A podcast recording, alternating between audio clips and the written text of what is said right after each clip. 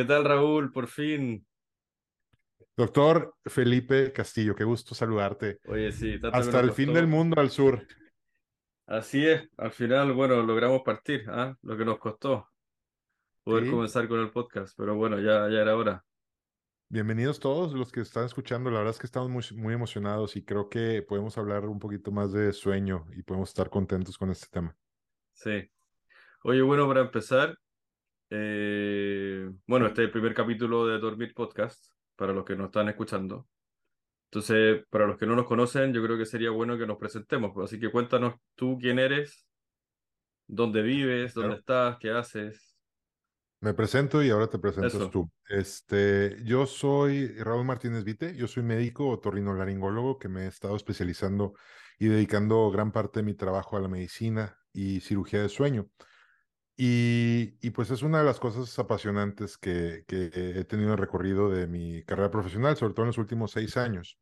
Yo estoy acá en Monterrey, en México, al norte de México, y, pues la verdad es que me ha tocado participar en la formación también de, varios médicos muy, muy extraordinarios que también han, han decidido eh, o buscar las oportunidades en este camino.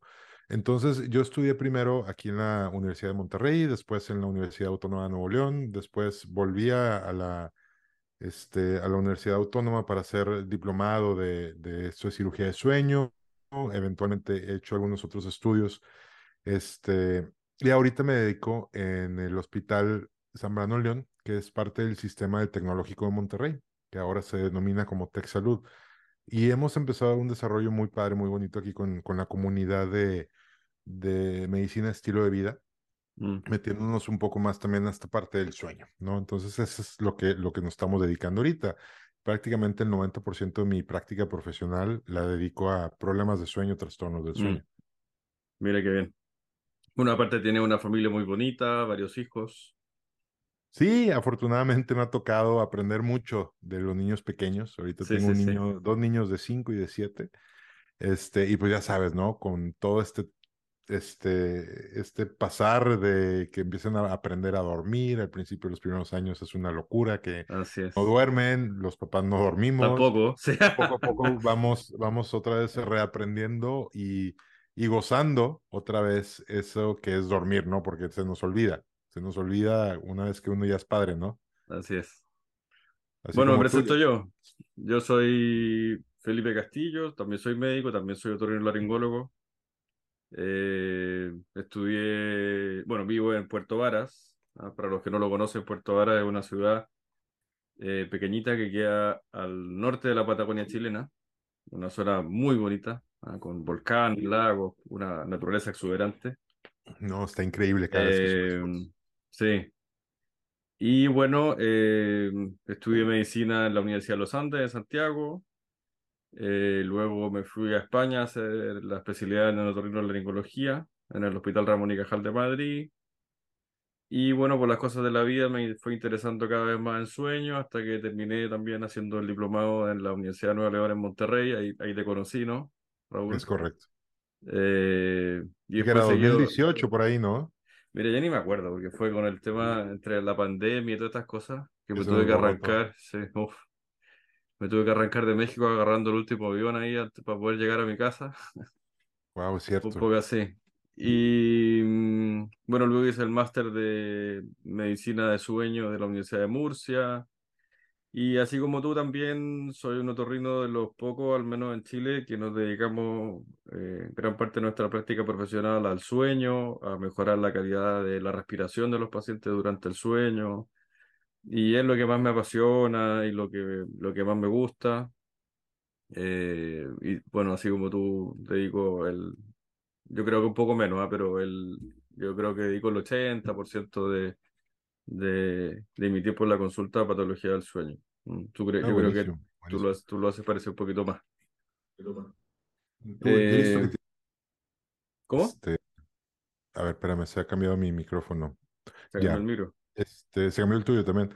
Este, yo veo que también tienes mucha pasión por, por la rinología, ¿no? O sea, el hecho de Mm, la, de, de la parte nasal, este, funcional y estética también, ¿no? mm. Bueno, es que va, va muy de la mano. Ah, ya lo, ya lo iremos viendo durante los podcasts, pero el respirar bien es parte fundamental del dormir bien y uno de los prerequisitos que yo siempre digo en la charla para el dormir bien es que la nariz funcione como un cañón, eso ya lo veremos en, el, en, Sí, los siguientes capítulos. Eh, y bueno, por eso es que, bueno, esto va de la mano, entonces poco a poco, claro, la, los pacientes que, a los que tenía que intervenirle la nariz me pedían algún cambio estético también y bueno, al final uno termina haciendo esas dos cosas, ¿ah? que es como la, es como la combinación perfecta, un poco de estética nasal junto con cirugía nasal, rinología y medicina y cirugía del sueño que van muy de la mano, ¿no? Sí, al final de cuentas creo que nos damos cuenta eh, esta parte relativamente nueva, a lo mejor, de la parte de cirugía de sueño, Mm, que se va uniendo a la medicina de sueño tradicional, que aún así es muy joven, ¿no? La medicina de sueño formalmente empezó a finales de los 60, ¿no? No es algo que se haya venido de mucho más tiempo como otras especialidades. Mm, Y, y ha hecho la amalgama muy padre porque creo que la, una de las, de las cosas que más interrumpen el sueño es la mala respiración y específicamente la mala respiración nasal. Una de las cosas que así es. más, más daño nos hace para, para Eh, dormir, ¿no? Que aparezca ronquido y demás. Bueno, ese va a ser uno de los temas, de los tantos temas que vamos a ir discutiendo aquí en el podcast. Oye, Raúl, y cuéntame, ¿por qué, por qué te apasiona tanto este tema del sueño? ¿Cómo, llegaste a, a, a, a dedicarte a esto, a dedicarte el 90% de tu práctica a esto? ¿Por qué el sueño es tan importante? fíjate que eh, suena chistoso, pero porque me encanta dormir. Yo creo que a muchos nos gusta mucho dormir, ¿no? Pero no, eh, realmente es porque eh, dentro del otorrino creo que eh, empezamos a corregir problemas que afectan calidad de vida, ¿no? Y, y eso es una de las cosas que me gustaba mucho de esa especialidad, que sí tenemos algunas oportunidades de poder tener un, impacto de salvar una vida en un minuto, pero también en general nuestro trabajo se basa en, en mejorar calidad de vida. Y en ese contexto, empezar a explorar qué podemos eh, intervenir para diferentes tipos de pacientes. Entonces empecé a tener mucho interés en longevidad, en este, estrés metabólico, en todo esto que tiene que ver con radicales libres alrededor del 2015. Y ahí empezó la exploración de realmente qué podemos hacer como torrinos más allá de solamente las cirugías o los diagnósticos que teníamos, ¿no? En ese momento yo también tenía mucho problema para dormir. Yo era este, también el típico, todavía terminaba la residencia, ¿no? Que estábamos acostumbrados a dormir cuatro o cinco horas, a lo mejor si nos iba bien seis. Yo sentía, por ejemplo, que dormir cuatro horas es más que suficiente. Y, de ahí empecé a partir, empezamos a, hacer protocolos, por ejemplo, empecé a, diagnosticarme mi sueño, las horas, empecé a subirlo, empecé a hacerme estudios de sueño, veía que también tenía algo de ronquido, empezamos a corregir eso y empecé a ver el impacto positivo en, en mi calidad de vida, en mi desempeño y, y, en todo lo que podía transmitir a los pacientes. O sea, realmente ya dejó para mí de ser un, un momento de día a día, como que tratar de sentir que estaba sobreviviendo con mis conocimientos y lo único que quería era regresarme a la casa y descansar, y porque ya estaba molido, veía todo pasar así como en cámara lenta, a realmente empezar eh, a, a, disfrutar. Fue, fue increíble los cambios que, que fui notando porque mm, de verdad encontraba, por ejemplo, que la cosas sencillas, la comida te, te, te sabía mejor, la, las canciones que oías en la adolescencia te volvían a, a encender, volvías a sentir esa emoción que tenías antes. Entonces, hay muchas cosas que te Pero va eso, pero eso, regalando el sueño.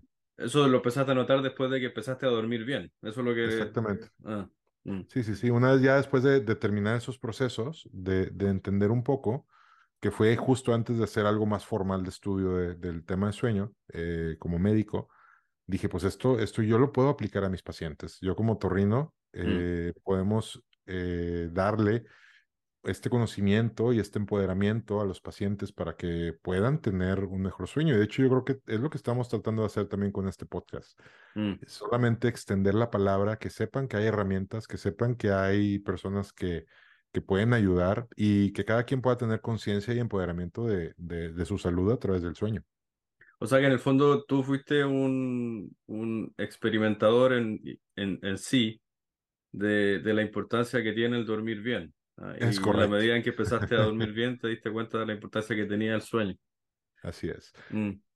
Oye, ¿qué crees tú? Este es un tema para que lo discutamos los dos. ¿ah? Eh, ¿Crees que como sociedad estamos durmiendo lo suficiente o, o crees que, que se le da poca importancia a esto que tú te diste cuenta que es tan importante?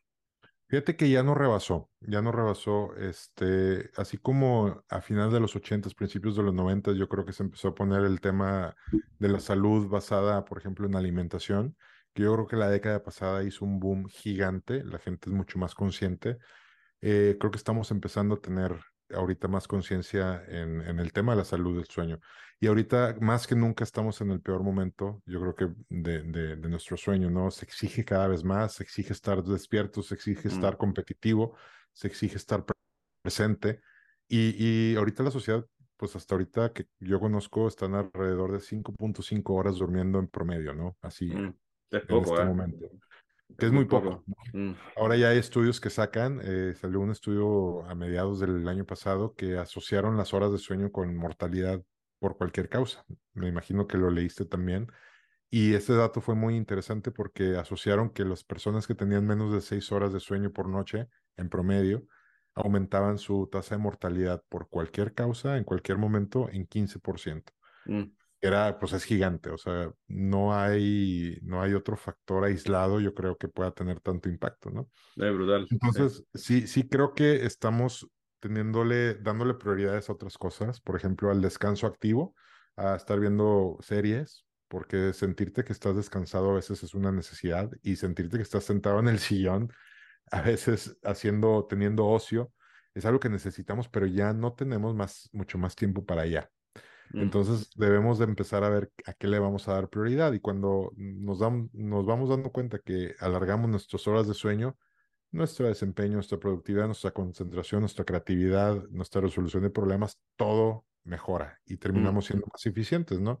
Pero yo creo que en, socie- en sociedades latinas como la que vivimos, que todavía hay una ética de trabajo a lo mejor un poco tóxica, que la presencia genera más valor que la la producción en sí, ¿verdad?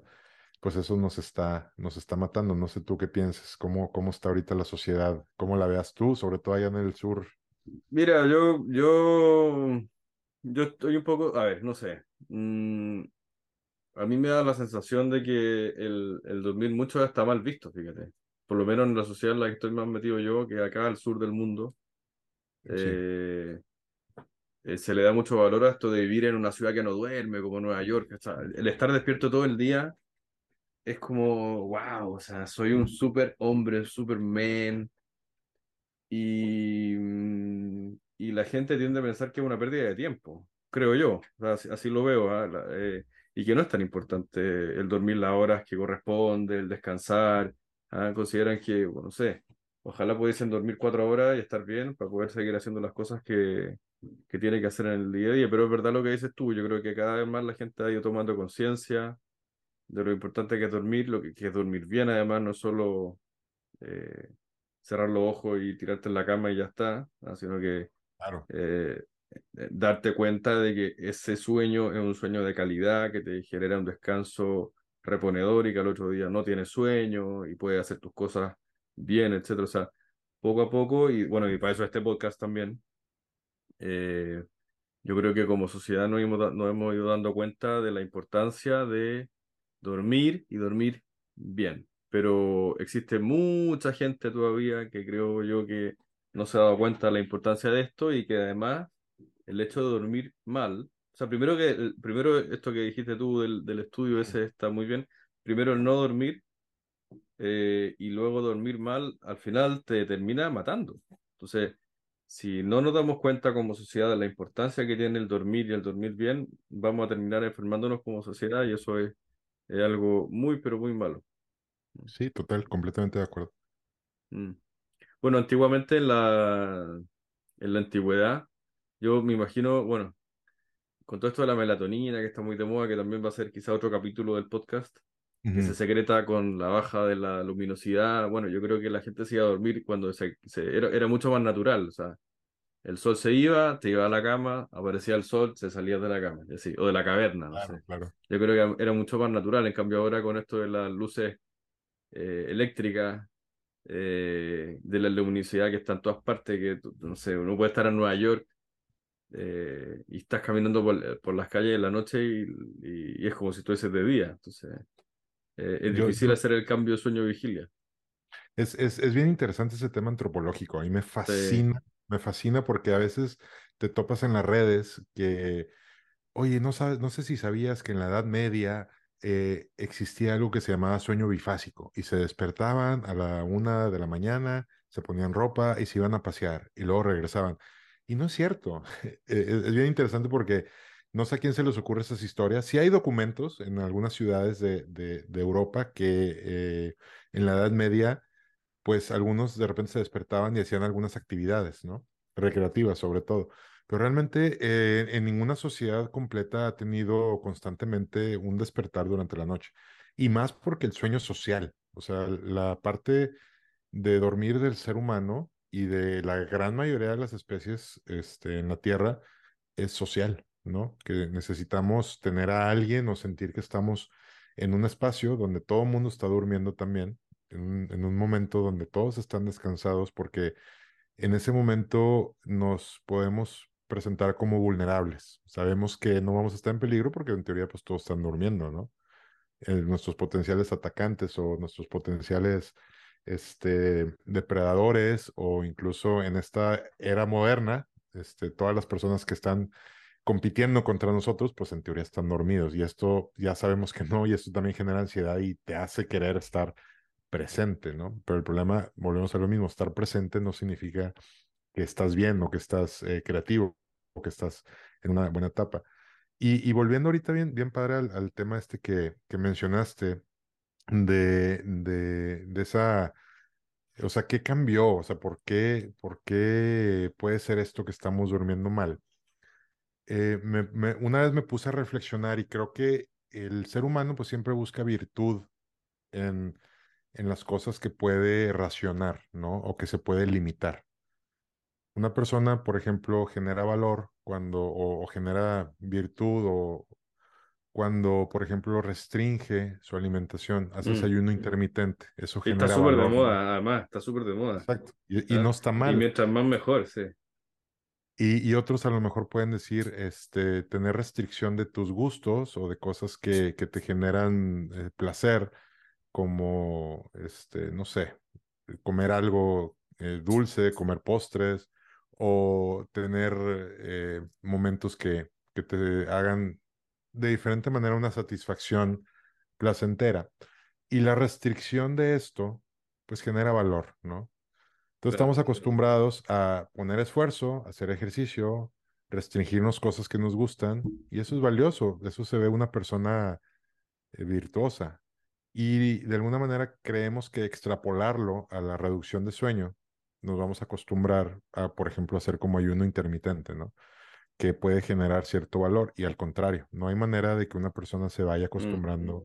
a dormir menos y al contrario, vamos a empezar a tener más daño celular acumulado por dormir poco tiempo y, y dormir menos, ¿no? Y creo mm. que por ahí va la cosa de que sentimos que, híjole, si le echo ganas y si hago mucho esfuerzo, a lo mejor este, duermo tres voy a horas. estar fuertísimo o voy claro. a correr 10 kilómetros en menos tiempo. Así.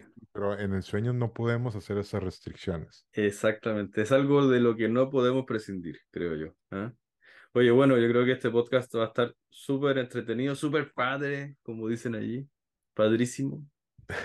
Eh, les queríamos contar algunos de los, de los, temas que vamos a ir viendo durante el podcast, que esperamos que sean muchos capítulos. Ah, el otro día estuve escuchando que el, el, la gran mayoría de los podcasts, el 90% de los podcasts, dejan de eh, existir antes del séptimo capítulo, así que ojalá superemos el séptimo capítulo, pero yo creo no, que tenemos muchos que sí. temas, tenemos muchos, muchos temas para ir conversando, mucho más allá de los, de los siete capítulos, entonces vamos a hablar acerca de salud respiratoria durante el sueño, acerca de un tema que nos apasiona a, tú y a, mí, a ti y a mí, que es el ronquido y la apnea del sueño, eh, del insomnio, que es la patología que más, por, por, la que más consulta la gente cuando consulta acerca de patología del sueño a nivel mundial, eh, movimientos de extremidad durante el sueño y mucho más. ¿eh? Y además vamos a tener muchos invitados que nos van a ayudar a ir abordando el tema del sueño de una manera, de una manera integral. Sí, creo que vamos a tener muy buena participación, esperemos tener muy buena participación de la, de la gente y la meta es esa, más de siete episodios. por lo menos. Bueno, y pedirles desde ya que nos vayan calificando en Spotify y en Apple Podcast, eh, y de esa manera vamos a poder ir ayudando a más gente para que nos vaya escuchando, aprendiendo más cosas de sueño y eh, eh, vamos a ir, poder, vamos a ir contándoles de la importancia del buen dormir y, y, ayudarlo en su cometido y a que todos durmamos mucho mejor. Exactamente. Otra, vez, otra vez como sociedad, estar tranquilos y que todos durmamos en paz. Así es. Bueno, Raúl, nos vemos para la próxima. Claro que sí. Nos vemos, te mando un abrazo. Nos vemos Igual, nos vemos pronto. Chao, chao.